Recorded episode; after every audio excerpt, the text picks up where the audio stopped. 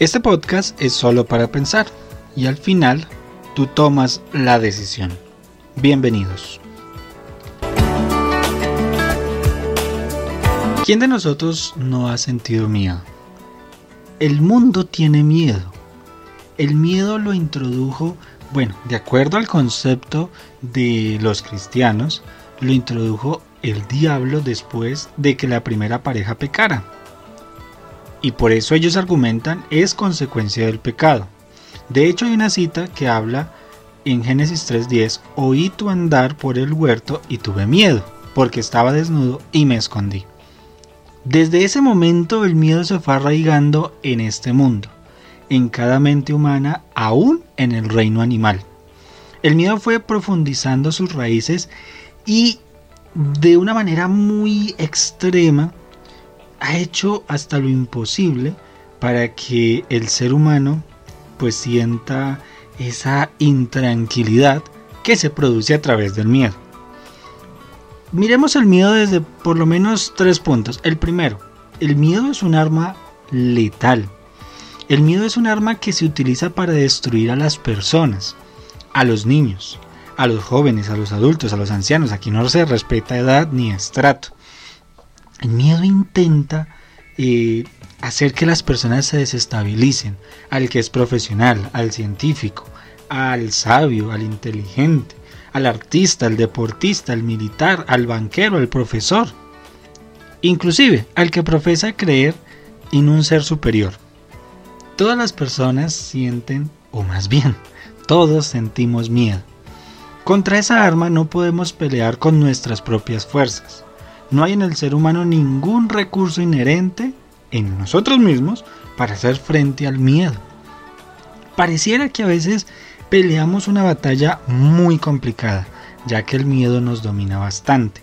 El miedo produce zozobra, produce una inestabilidad, una inseguridad, depresión, también produce angustia, produce horror.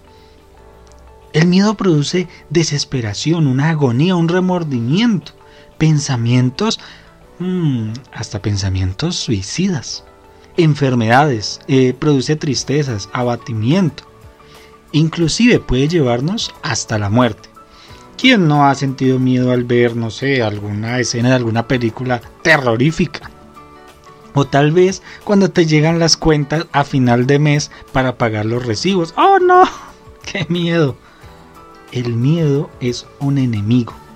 Y además, e, este enemigo tiene un ejército bien organizado para disparar su arma a cualquier ser humano. No importa la edad, no importa el sexo, el credo, eh, la procedencia, el nivel social. El miedo nos ataca a todos por igual.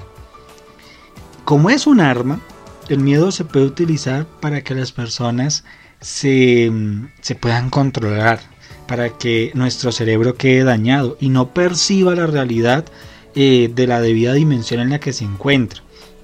Esto me lleva a pensar inclusive a, a personas que afirman ver seres como fantasmales, ¿no? Y que producen miedo y los demás no lo ven. Los expertos llaman esquizofrenia, ¿no? Pero la persona que está viviendo eso lo siente real y eso le genera miedo es el miedo paraliza, el miedo hace que, que se cambie absolutamente todo. El miedo cambia según los tiempos, según la edad del individuo, su procedencia social, su educación, sus creencias. No es lo mismo cuando estamos pequeños, el miedo que sentimos a la oscuridad, que tal vez cuando estamos grandes, el miedo que sentimos a las cuentas bancarias. Eso cambia totalmente, por la edad, ¿cierto? Por la presencia, por las creencias.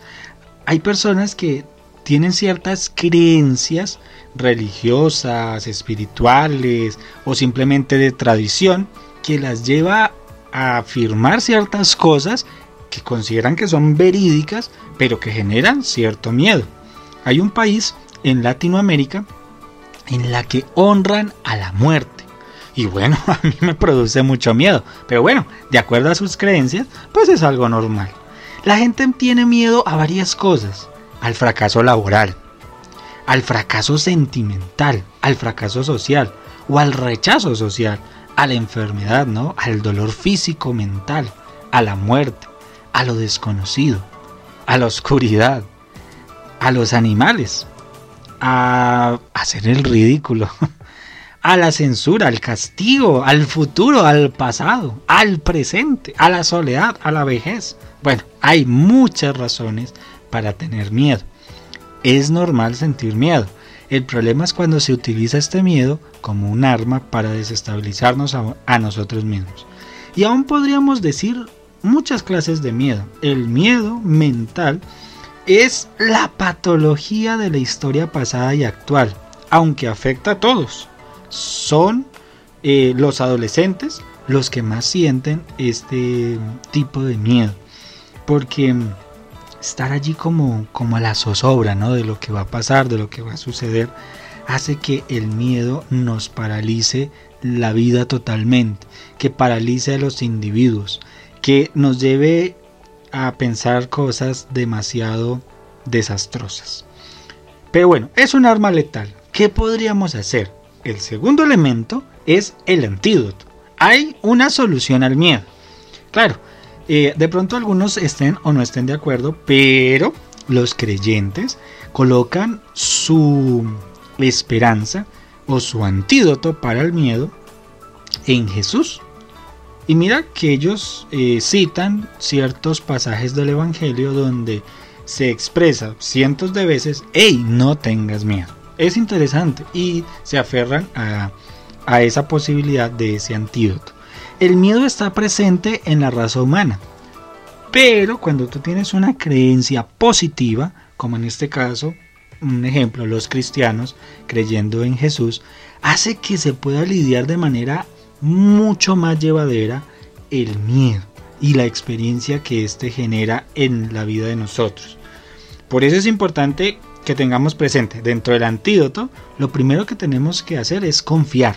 El primer paso para entender y comprender realmente y poder superar el miedo es confiar. Confiar en que nosotros podemos lograr salir de esto, ¿sí? Pero, ojo, yo te recomiendo que busques una solución y te dejo este texto que me llamó la atención y te lo comparto. Juan 14, 27 dice, La paz os dejo, mi paz os doy, os la doy, no como el mundo la da. No se turbe vuestro corazón ni tenga miedo. Sé que de pronto algunas personas pensarán, bueno, yo colocar mi confianza en Dios no suena tan razonable para superar el miedo. Pero te aseguro que es la mejor solución, confiar. Esa confianza que coloquemos en, en Dios marca una diferencia notable. Un segundo elemento para eh, comprender el antídoto es que tú camines por algo que muchos creyentes llaman fe. Tú dirás, pero bueno, yo fe no la he experimentado. Yo sé que sí la has experimentado, lo que pasa es que tú no lo llamas fe. Cuando tú te tomas una pastilla para el dolor de cabeza, tú llamas al laboratorio para preguntar qué elementos utilizaron para esa pastilla o simplemente, huácate, te la mandas y te la tomas y ya. Y estás seguro de que esa pastilla te va a quitar el dolor de cabeza. Cuando tú te subes a un bus o a un avión, tú dialogas con el piloto o con el conductor para saber si él realmente sí sabe manejar. O eres de los que se sube y se acuesta y ahí quedó, hasta donde llegas porque sabes que vas a llegar. Ahí quedaste dormido, que ahí quedaste dormida. Pues ¿sabes cómo se llama eso? Fe.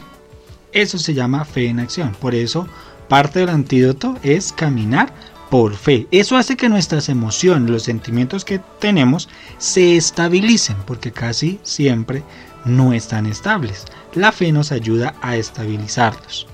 Un tercer paso para el antídoto, para poder tener tranquilidad y vencer el miedo, es olvidar el pasado. El pasado es por para muchos como una cadena gruesa y pesada que les aprisiona en la cárcel del temor no pueden dar un paso hacia adelante porque están siempre centrados en el pasado. El pasado les ahoga, les deprime, les asusta. Es como un fantasma que los persigue. Te dejo otro texto interesante. No os acordéis de las cosas pasadas, ni recordéis las cosas antiguas. Isaías 43, 18. Sé que el pasado nos enseña y nos fortalece para ser mejores en nuestro presente, pero no permitamos que el pasado nos hunda y que quedemos atrapados en el miedo. Y por último, el miedo es un arma, ¿no? Hay un antídoto. Y lo tercero, te dejo este otro texto. Qué pena que hoy te bombardee de textos, pero es importante. Por nada estéis afanosos, sino presentad vuestros pedidos a Dios en oración, en ruego y acción de gracias. La paz de Dios que supera todo entendimiento guardará vuestro corazón y vuestros pensamientos en Cristo Jesús. Si tú y yo dejamos nuestra paz, nuestra confianza en Dios, si dejamos que Él nos ayude a superar el miedo, seremos más felices y más estables. Pero recuerda que al final tú tomas la decisión.